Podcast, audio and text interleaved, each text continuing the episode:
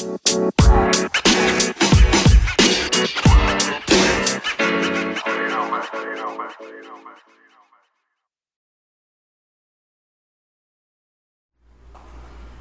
noite, você, meu caro irmão, meu caro amigo aqui da Nova Aliança Church. Nós estamos em mais um de Cara na Palavra. Hoje nós iniciamos uma nova série chamada Idolatrias do ou Idolatria do Coração. Então, Vai compartilhando aí, aperta no botão de compartilhar, chama o teu amigo, liga para aquele, aquele irmão que você conhece, que sabe que não está fazendo nada nesse momento, fala para ele, ei, vem para vem pra cá de cara, faz uma chamada de vídeo com ele, bota para assistir junto. Então vai chamando a galera, começa, começa a dar o, o, seu like aí, vai falando aí comigo, dizendo amém, aleluia, glória a Deus, ou o que você quiser aí no chat que eu estou acompanhando você aqui, tá bom? Então, vamos lá, né? Chama aí, chama a galera, dá uns três minutinhos aí pra gente começar. E. E vamos, cara, vamos que, que esse tema, se você já é, da, já é da Nova Aliança há algum tempo, você já ouviu a gente conversar um pouco sobre isso no De Cara na Palavra umas duas ocasiões ano passado. Então, há uma necessidade maior da gente aprofundar mais esse tema, de aprofundar mais é, esse, esse assunto para que a gente possa compreender de uma forma completa, de uma forma total, é, o que é realmente a idolatria, o que ela causa e como é que nós podemos confrontar a idolatria é, nos nossos corações. Né? Então, nós vamos estar passando aí por uma, uma série, uma minissérie de quatro aulas é, durante esse mês de maio sobre idolatria do coração. Então, é, Vamos começar. É, eu quero, eu quero começar com uma pergunta.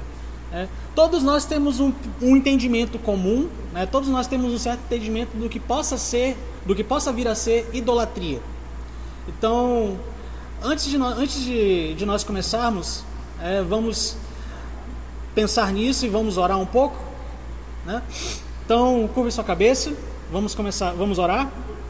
Pai, no nome de Jesus, que nesse momento o Senhor possa abrir as portas do nosso coração para a tua palavra, que o Senhor possa, meu Pai, falar conosco, que o Senhor possa derramar as tuas sementes, meu Pai, no nosso coração e que seja boa terra para recebê-la. Nos faz, meu Pai, a partir de hoje, durante o decorrer desse mês, começar a verificar o nosso coração quanto às idolatrias ou os ídolos que ele pode erguer. No nome de Jesus, amém. Amém. Então vamos lá. Né? Todos nós temos um entendimento comum do que vem a ser idolatria. Se eu perguntasse para você, né, você não precisa responder agora. Você conhece algum idólatra? Você conhece um idólatra? Não, não, não responda. Agora, deixa eu, deixa eu continuar perguntando para você. Se eu adicionasse uma pergunta, como você concluiu, como você conclui que a pessoa que você pensou ela é um idólatra. É, que tipo de coisas, que tipo de atitudes levariam você a definir alguém como idólatra? É, na sua cabeça, o que você pensa é, sobre o que é idolatria? É? Vocês podem me responder aí no chat, vocês que estão assistindo, vocês podem colocar aí o que vocês entendem sobre o que é idolatria? Vamos lá, que eu estou observando vocês aqui. O que é idolatria na concepção de vocês? E não é pegadinha, pode falar, tá bom? O que é idolatria?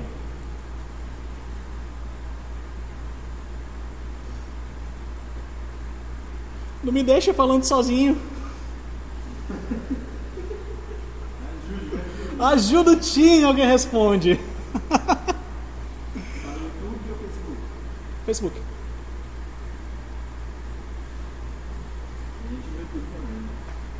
tem galera no YouTube também. E aí? Vocês, vocês, galera do Facebook aí, que é onde eu tô. O que para vocês é idolatria? Vai, rapidão.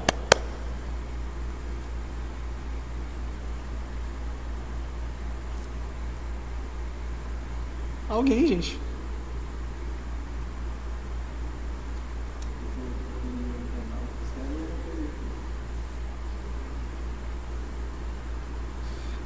Aí, pastor Elias. Prestar culto a ídolos. Muito bom, pastor Elias. Adorar. Isso, exatamente. É você adorar algo. Mas algo o quê? É. Então a gente, tem um, a gente tem um entendimento comum de idolatria. Olha o Bruno Paiva aí, ó. A ação de cultuar ídolos. Muito bom, muito bom, muito bom. Então a gente pode perceber pelas, pelas respostas que, que vocês dão que a gente, o entendimento de idolatria que a gente tem, ele é muito voltado a se curvar a uma imagem, de, de ele é dentro de um ambiente de culto, né, onde nós colocamos a nossa devoção a, a alguma coisa ou a alguma imagem e nós, nós gostamos de caracterizar isso como idolatria, correto? Ou seja, a gente entende idolatria como se fosse algo exterior, um pecado exterior. Né? Então a gente, a gente observa que, para a gente poder concluir que alguém é idólatra, nós observamos aquilo que ele faz. Se ele se prostra a alguma imagem ou se ele se devota a alguma outra coisa, naturalmente a gente conclui que ele é um idólatra. Né? Mas, e se eu adicionasse mais uma pergunta? Porque a gente também costuma olhar muito a idolatria como se ela fosse um pecado alheio, como se, como se ela não fizesse parte da nossa vida. Né? Se eu, e se eu perguntasse para você, você é um idólatra? Qual seria a sua reação? É? Como eu falei, a gente tem muito a ideia de que idolatria é relacionada ao culto. E de fato ela realmente é, você prestar culto a alguma coisa e tudo mais. Mas existe um contraste entre o entendimento que nós temos acerca da idolatria e o entendimento que as escrituras, que a Bíblia tem acerca da idolatria. Eu não estou dizendo que o entendimento de se curvar a uma imagem, que a gente tem muito do paganismo, como por exemplo no primeiro século, que as, as pessoas adoravam Atena, Artemis, Apolo, Afrodite, Baco e todos esses outros deuses. Né? É, a gente tem esse entendimento e ele de fato tem, um que, tem o seu que de verdade, tem a sua verdade. Só que o problema é que a gente reduz a, a idolatria a apenas isso. Quando na verdade o entendimento da idolatria ela vai muito mais profundo do que isso. Um bom entendimento da idolatria faz com que também nós entendamos muito bem o que é realmente se relacionar com Deus, o que é realmente o relacionamento com Deus e nos ajuda a entender melhor como é que os pecados surgem na nossa vida. Então, é, nós vamos partir para o entendimento bíblico da idolatria. O que a Bíblia vai definir como idolatria? Eu quero que você abra sua Bíblia no livro de Ezequiel, no capítulo 14. Bom? Livro de Ezequiel, livro do profeta Ezequiel, no capítulo de número 14. Você passa Isaías, você passa Jeremias, o próximo livro é Ezequiel. Tá bom? Se quiser se achar, vai para o livro, vai livro dos Salmos e começa a folhear para frente. Né? Aí você vai passar todo mundo e vai chegar em Ezequiel. Tá bom? Ezequiel, capítulo 14. Nós vamos ler a partir do verso de número 1. Então eu vou começar a ler aqui, tá bem? Então, alguns líderes de Israel me visitaram, enquanto, e enquanto, senta, enquanto estavam sentados comigo, recebi esta mensagem do Senhor: Filho do homem, estes homens levantaram ídolos em seu coração e seguem coisas que os farão cair em pecado. Porque eu ouviria o pedido deles. Por isso, diga-lhes: Assim diz o Senhor soberano: o povo de Israel levanta ídolos em seu coração e cai em pecado, e depois vai consultar um profeta. Portanto, eu, o Senhor, lhes darei o tipo de resposta que sua grande idolatria merece. Farei isso para conquistar o coração de todo o meu povo que se afastou de mim para seguir os ídolos. Meio pesado, né? Mas o texto de Ezequiel, ele começa a nos mostrar o que a Bíblia começa a entender, o que a Bíblia entende, ele dá pra gente uma boa introdução, o que a Bíblia entende do que é o pecado da idolatria. Não é simplesmente eu me curvar a uma imagem, ou ser devoto a algum deus estranho, ou participar de cultos a outros tipos de deuses, é, ou então levantar altares, não, tá só, não está só relacionado a essa parte da vida que a gente chama de litúrgica ou devocional. Não está só relacionado a isso, a prestar culto. Mas está relacionado com algo que é mais interior. Não está relacionado com aquilo que aparece, mas é algo que antecede a isso. Né? Então, esse entendimento de que a idolatria, o pecado da idolatria, é somente se curvar a um ídolo de forma de ter uma imagem na minha frente, de ter um altar na minha frente e me curvar a, esse a essa imagem e me curvar a esse falso Deus, é um entendimento muito pequeno da idolatria e faz com que a gente fale muito em tratar esse pecado no coração do homem. Porque o que acontece? Vamos dizer que uma pessoa ela tem problemas na área sexual. Ela tem problemas em controlar o seu impulso sexual e quando ela chega no aconselhamento, normalmente o conselheiro, vai, o conselheiro bíblico, ele vai chegar e falar o seguinte: olha, você tem que parar de fazer isso, porque isso não é agradável aos olhos de Deus, você está em fornicação e tudo mais. E ele começa a aconselhar. Só que ele não entende, só que o conselheiro precisa entender que atacar apenas o que aparece, a aparência, é atacar a superfície, quando na verdade a idolatria ela vai muito mais fundo do que aquilo que aparece. Ou seja, o conselheiro bíblico, no seu papel, ele precisa entender que aquilo que, tá, que o que aparece para ele é por causa de algo que acontece antes de acontecer o pecado. Tem algo muito mais interior que mexe com, com, as, com as motivações dessa pessoa, que mexe com as motivações desse homem, dessa mulher, que faz com que ele tenha um desejo sexual descontrolado, que ele não consiga controlar o seu corpo nessa área. Então, o conselheiro ele precisa enxergar além disso, né? Porque senão ele vai ficar dando soco em ponta de faca o tempo inteiro. Ele vai chegar e falar uma vez, ele vai chegar e o cara vai conseguir passar um, dois, três meses sem, sem cair nesse pecado, mas em algum momento ele vai cair de novo, ou então serão gerados outros pecados, porque porque o real o real local da ferida, o real local da doença não foi tratado corretamente, você tratou o sintoma. Entende? Então, ao falar de idolatrias do coração, a gente precisa tratar algo mais profundo. Por quê? Porque aqui nesse texto de Ezequiel 14 que foi apresentado, foi, foi apresentado que o povo de Israel, os líderes do povo de Israel, ergueram ídolos, mas não foi ídolos fisicamente, não foi uma imagem que eles esculpiram em madeira ou em ouro ou em prata e colocaram na frente de um altar e se curvaram esse altar. Por mais que a história de Israel tenha diversos momentos onde o povo de Israel realmente se curvou a ídolos físicos, a imagem mesmo, a Baal e a outros deuses.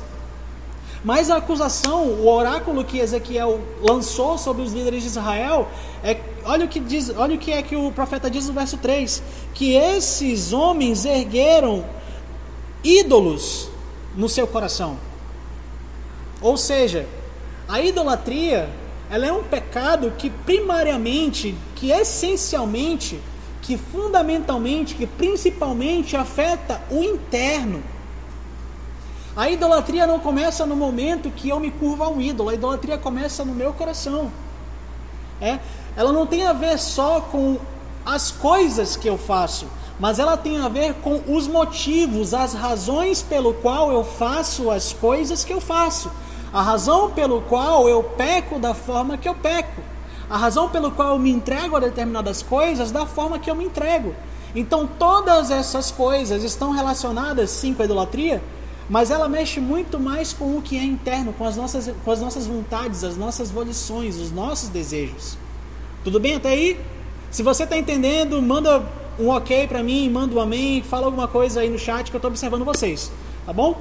Então, no verso 3 aqui de Ezequiel, que nós observamos, que a, que a idolatria mexe na dimensão interior das pessoas, mexe no mais profundo, mexe, mexe no nosso centro de controle. Você já assistiu aquela animação Divertidamente? Aquela onde tem todo o centro de controle, todas as emoções controlam ali o amor, a raiva, a ira, a tristeza, a alegria, né? Que controlam tudo o que acontece. É mais ou menos isso, é exatamente aquilo ali. Né? Tem uma certa mudança porque ali é, eles colocam como as, como as emoções no centro de tudo e isso não é verdade. Né? O, o, aquilo, na verdade, aquilo que nós escolhemos adorar é o que nós vamos viver em função. Né? Aquilo que vai fazer com que nós moldemos toda a nossa vida. Então, a idolatria ela é um pecado radical. E quando eu quero dizer radical, não quero dizer que ela é irada, não quero dizer que ela é louca, eu quero dizer no sentido no sentido primário das, da, da, da palavra, no sentido etimológico. Né? O, a, o pecado da idolatria é um pecado radical porque ele é a raiz de todos os outros pecados. Ele é um pecado reprodutor. Ou seja, os nossos pecados eles são fruto de uma idolatria que nós temos no nosso coração. Então, a idolatria ela mexe muito, muito fundo no nosso ser. Né? E por que, que isso acontece? Porque nós funcionamos de dentro para fora. Né? Então, o que aparece no exterior é só um reflexo, não é a imagem, é um reflexo daquilo que se é no interior. Se o exterior é ruim, então entenda, o interior é muito pior. Por quê? Por quê? Porque existem ídolos plantados no nosso coração. Né? Como assim, Calil? Abra sua Bíblia em Lucas, no capítulo de número 6. Lucas 6, no versículo 43.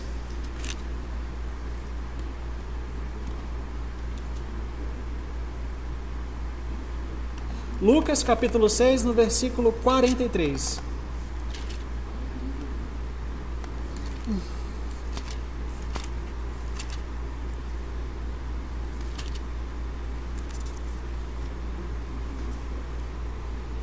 Vamos lá? Vamos a essa parábola que Jesus, que Jesus conta? Versículo 43 de Lucas, capítulo 6. Uma árvore boa não produz frutos ruins. Vou ler de novo. Uma árvore boa não produz frutos ruins. E uma árvore ruim não produz frutos bons. Uma árvore é identificada por seus frutos. Ninguém colhe figos de espinheiros, nem uvas de arbustos espinhosos. A pessoa boa tira coisas boas do tesouro de um coração bom. E a pessoa má tira coisas más do tesouro de um coração mau, pois a boca fala do que o coração está cheio. Ou seja, tudo que aparece no exterior é resultado daquilo que foi, foi mudado no interior, daquilo que acontece no mais interior, no mais íntimo, no nosso coração. Tudo bem?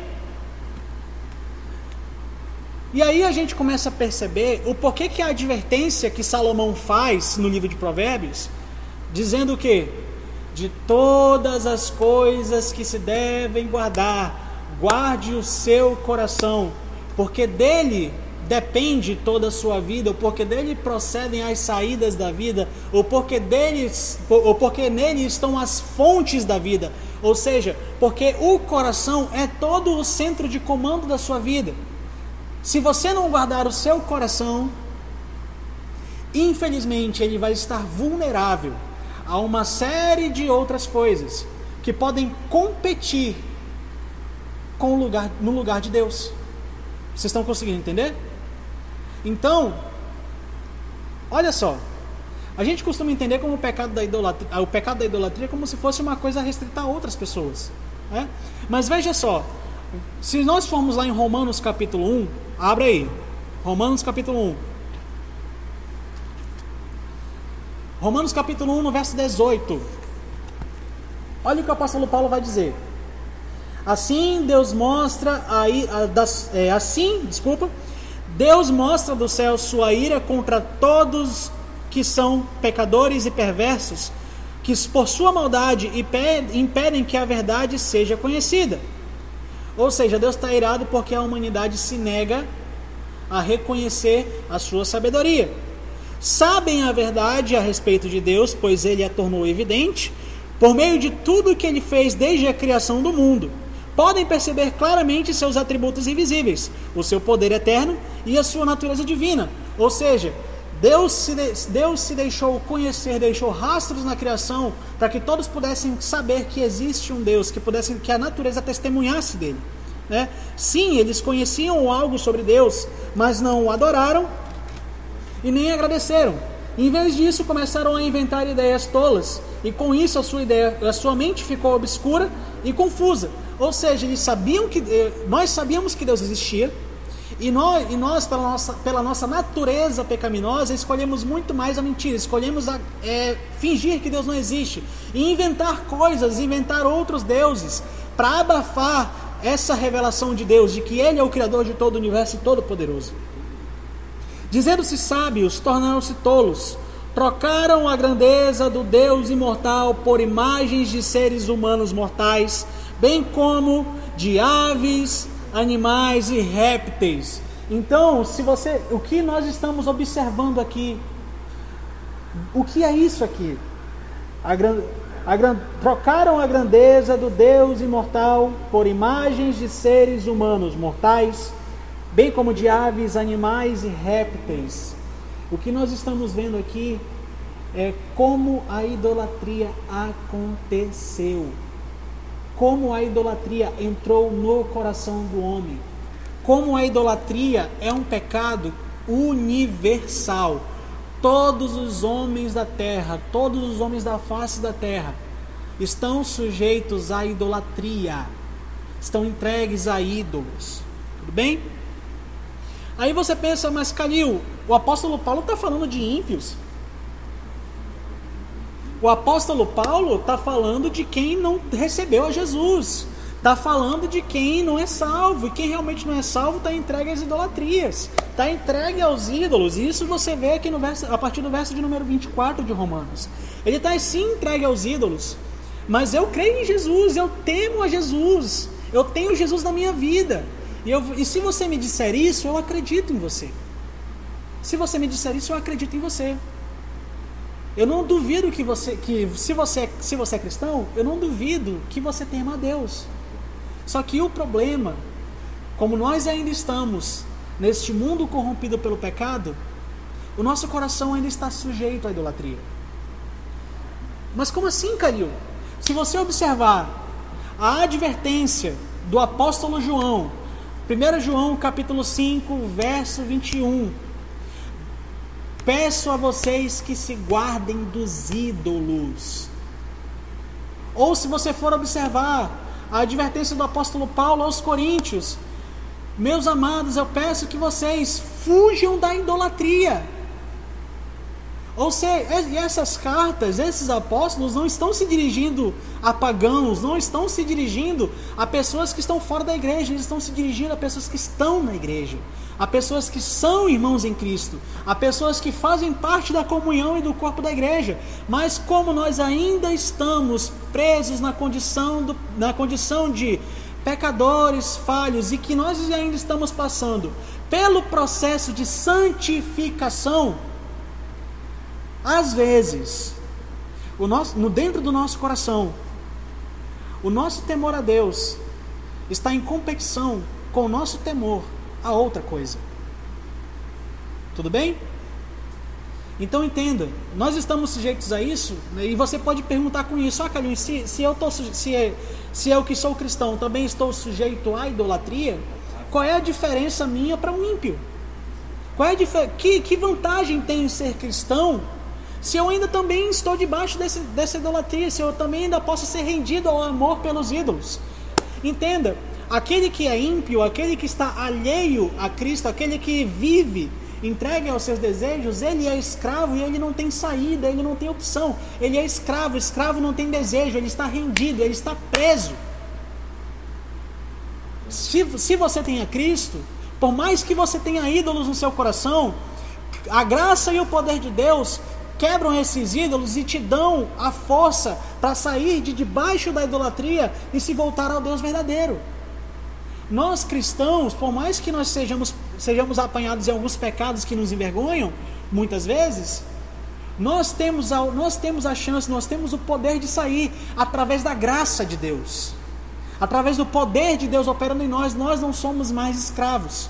Essas correntes não estão mais nos prendendo. Então, a nossa percepção daquilo que, Deus, que Jesus fez por nós precisa ser grande, ao ponto de entendermos de que nenhum ídolo pode nos prender debaixo dele, mas que Cristo nos libertou, nos libertou de todos. E a única coisa que eu tenho que fazer é me apresentar a Deus e deixar que o poder de Deus utilize as minhas decisões para que Ele me liberte.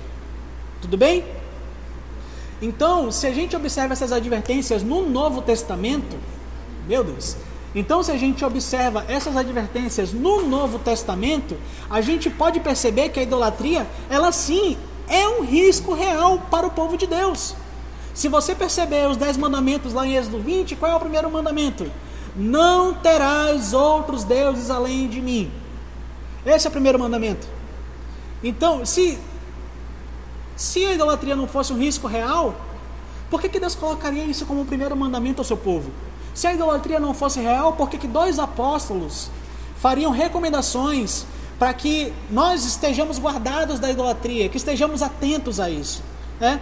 Aí, ou seja, no fim de tudo, Sim, nós, estamos, nós, também, como, nós também cristãos estamos expostos às idolatrias do coração.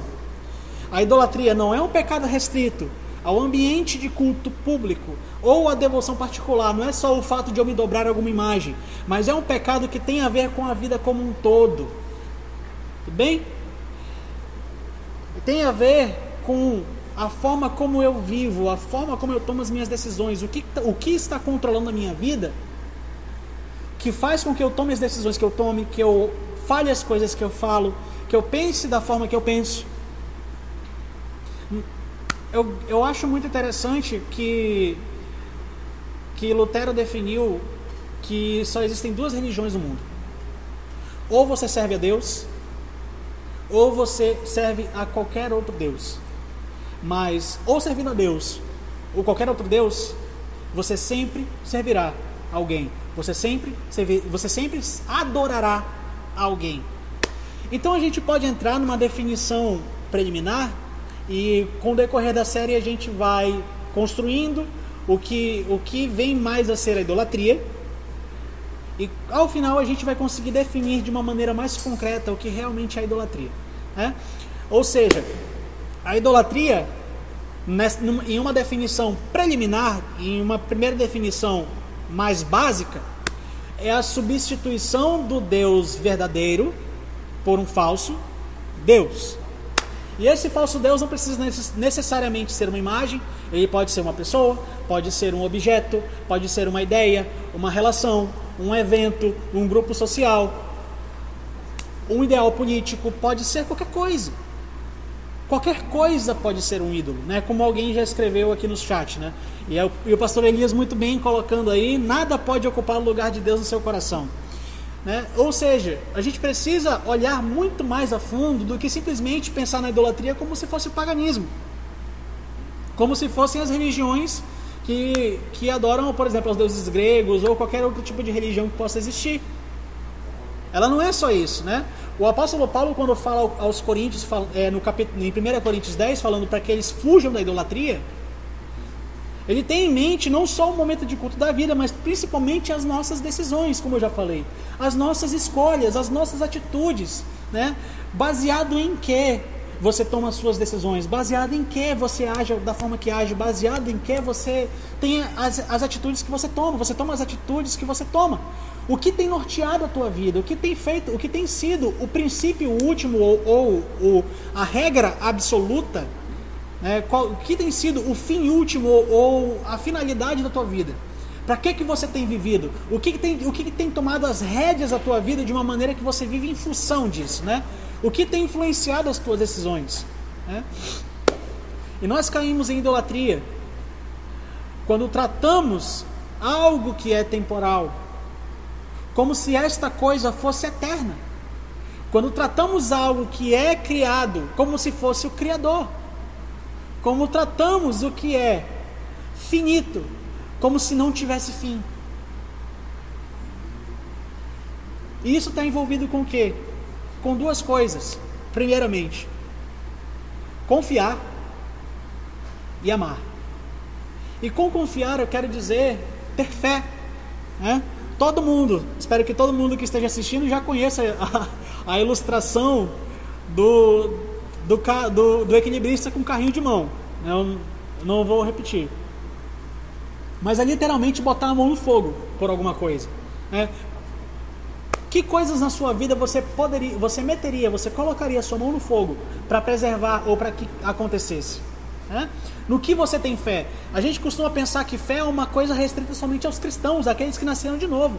E isso não é uma verdade. A fé, ela é uma faceta da vida humana, ela é uma faceta do nosso ser.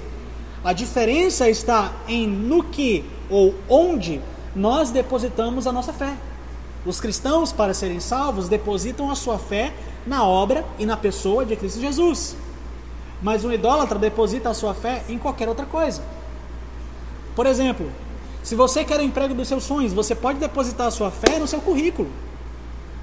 Se você quer, se você almeja ser reconhecido, se, se o reconhecimento é, é o seu ídolo, você pode é, se dedicar de uma, de uma forma tal ao seu trabalho que você, você espere que isso lhe renda frutos. Né? Isso, isso em si são coisas erradas? Não. Mas a partir do momento que toda a sua confiança está depositada nessas coisas, ou por exemplo, você tem um desejo de viver uma vida boa, tem uma, uma vida tranquila, então você pode colocar a sua confiança na sua condição financeira. E vocês, comecem, vocês conseguem começar a perceber como a dinâmica da idolatria é sutil? Porque ela vai envolver coisas que necessariamente não são ruins não são coisas que, que são contra Deus, né, exceto se você fizer uma imagem.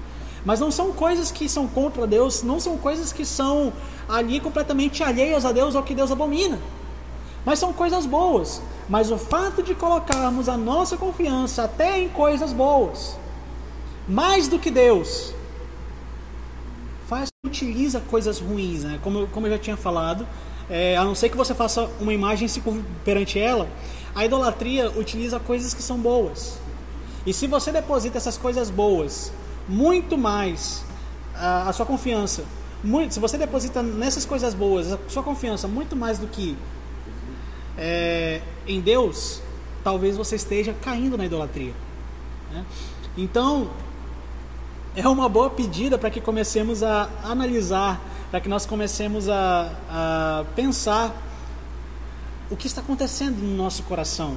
Né? Que tipo de coisas tem tomado lugar no nosso coração? O que tem começado a reger a nossa vida? O que tem sido o nosso norte? Qual é a coisa? O que tem direcionado a nossa vida? Né? E talvez a coisa que mais nos faça é, chegar ao pecado da idolatria seja o desejo de segurança. Eu quero que você abra sua Bíblia no livro de, de Salmos, no capítulo 146. Livro de Salmos, capítulo 146.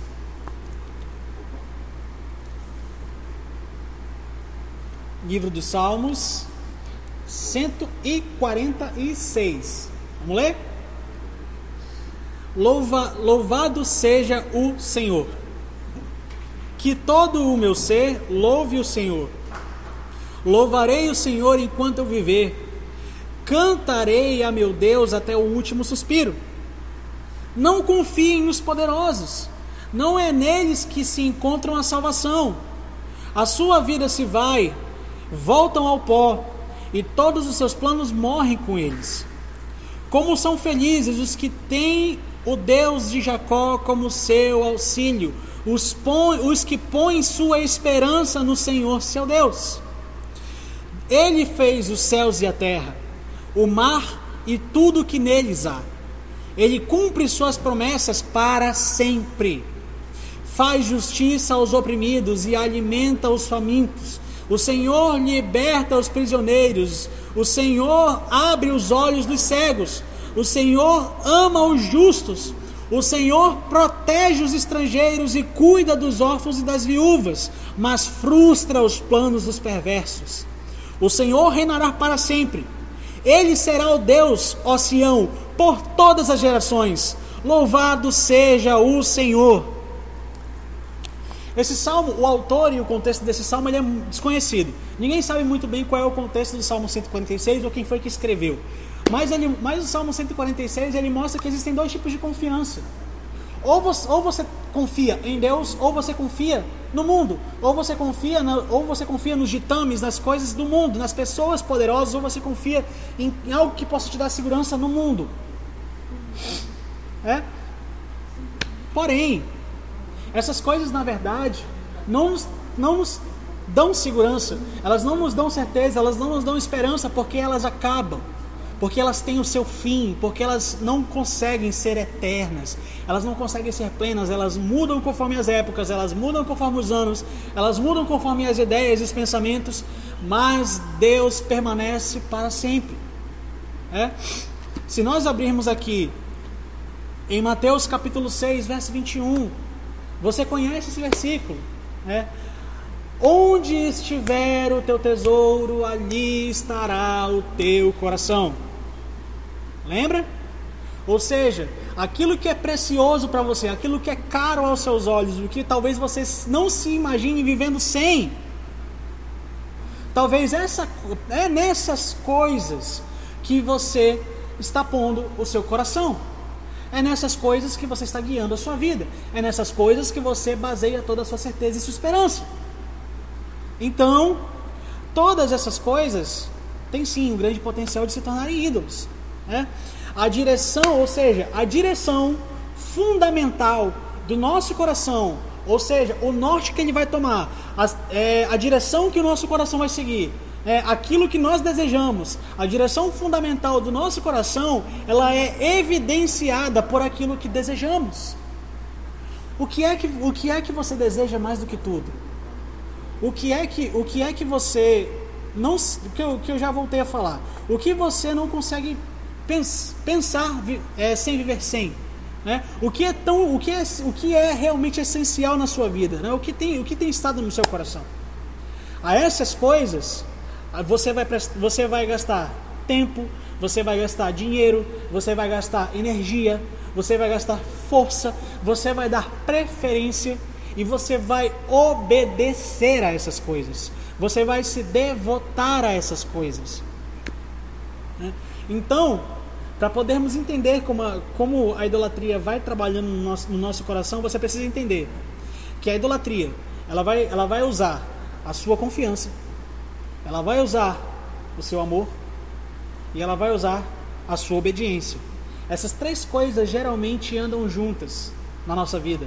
E essas três coisas são os sinais que nós podemos começar a avaliar se Deus realmente está no primeiro lugar ou não da nossa vida. Tudo bem? Então, esse foi o início. Né? O título da nossa aula é, é Um Inimigo Ignorado.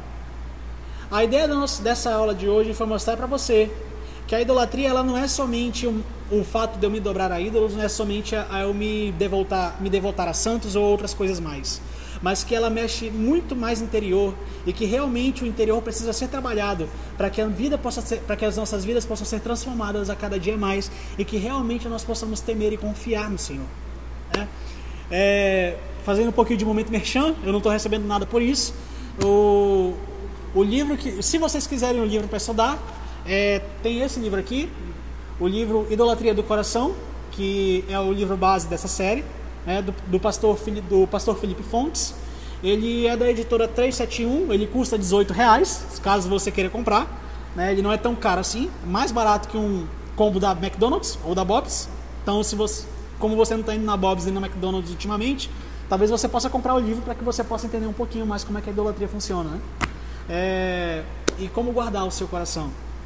Então, é, nesse momento, nós vamos orar para que Deus comece a abrir os nossos olhos e que Deus utilize as palavras que vão ser ministradas durante toda essa série no decorrer desse mês, para que nós possamos analisar o nosso coração, para que nós possamos analisar os nossos amores, para analisar nosso, os nossos temores se realmente amamos a Deus, se realmente não temos outros deuses além de Deus, se realmente Ele tem a nossa total confiança, o nosso total amor e a nossa total devoção. Bem? Então vamos orar? Pai, em nome de Jesus, muito obrigado por essa noite, muito obrigado por o Senhor falar conosco, muito obrigado por o Senhor começar a abrir os nossos olhos para que nós possamos olhar para o nosso coração de uma maneira mais profunda. Pai, nos faz entender que o nosso coração é enganoso e é desesperadamente corrupto e nós não conseguimos conhecê-lo. Nós somos incapazes de discernir os caminhos que os nossos corações tomam. Mas sabemos, Senhor, que o Senhor sabe de tudo e que o Senhor pode nos guiar. Então te pedimos, meu Senhor, que o Senhor possa nos ajudar, que o Senhor possa nos guiar, que o Senhor possa nos levar, Senhor. A primeiro guardar os nossos corações, a proteger os nossos corações dos ídolos pra, e para que nós possamos fugir dos ídolos que ainda, que ainda permanecem nos nossos corações. Que possamos, meu Pai, derrubar os altares que ainda estão presentes no nosso coração, para que assim a nossa vida seja transformada e verdadeiramente nós sejamos cada vez mais teus. Que pelo nome santo de Jesus, nos dá força, Pai, através do teu poder e da tua graça, para que nós tenhamos a decisão de nos libertar dessa idolatria, de sair debaixo da regência do poder desses ídolos, porque o Senhor já nos libertou. Em nome de Jesus, meu Pai, é isso que nós te pedimos e nós te agradecemos no nome de Jesus. Amém, amém e amém. E nós temos aí embaixo, aqui embaixo, aparecendo as contas da igreja. Se você ouviu essa palavra, que se essa palavra começou a tocar no seu coração, se você foi abençoado, se você é grato por isso, né? Pense em todas as coisas que Deus tem feito a você, que nas bênçãos que Deus tem dado a você, da forma que Deus tem cuidado de cada um de vocês e cuidado de mim. Nesse tempo de pandemia que nós estamos em casa e que Ele está, ele está protegendo os nossos familiares, nos protegendo dessa doença. Então, se você é grato a Deus, né? se você tem essa gratidão brotando no seu coração, se você puder, é, fazer a transferência, depositar ofertas do seu dízimo em gratidão ao Senhor. Faça isso porque a gratidão ela abre portas para muitas e muitas bênçãos que estão na nossa vida e que só estão esperando o momento para que elas sejam derramadas. Quando nós expressamos a nossa gratidão a Deus, até no momento dos dízimos e das ofertas. Tudo bem? Então, no domingo nós temos o nosso culto. Esperamos vocês às 18h30 é, na nossa transmissão e vai ser o culto de ceia. Né? Então nós teremos aí um momento de comunhão, teremos esse momento especial que é tão aguardado por todos nós e que esperamos que possamos realmente, quando no fim de tudo, nos reunir e fazer essa comunhão de trocar os nossos vinhos e derramar bênção sobre a vida dos nossos irmãos. E que no nome de Jesus nós aguardamos você aqui né? E aguardamos você semana que vem no De Cara na Palavra. Se você souber de alguém da nossa igreja, né, o seu amigo que não estava assistindo, chame ele para assistir semana que vem aqui o De Cara na Palavra. Faça com que ele não perca os cultos, incentive os seus os, uns aos outros, se incentivem a estar participando dos, do, dos cultos online, do De Cara na Palavra e de todas as outras programações que nós temos. Tudo bem? Então é isso, que Deus abençoe a sua vida e que você possa estar seguro, seus familiares possam também estar seguros e saudáveis e que Deus te abençoe no nome de Jesus.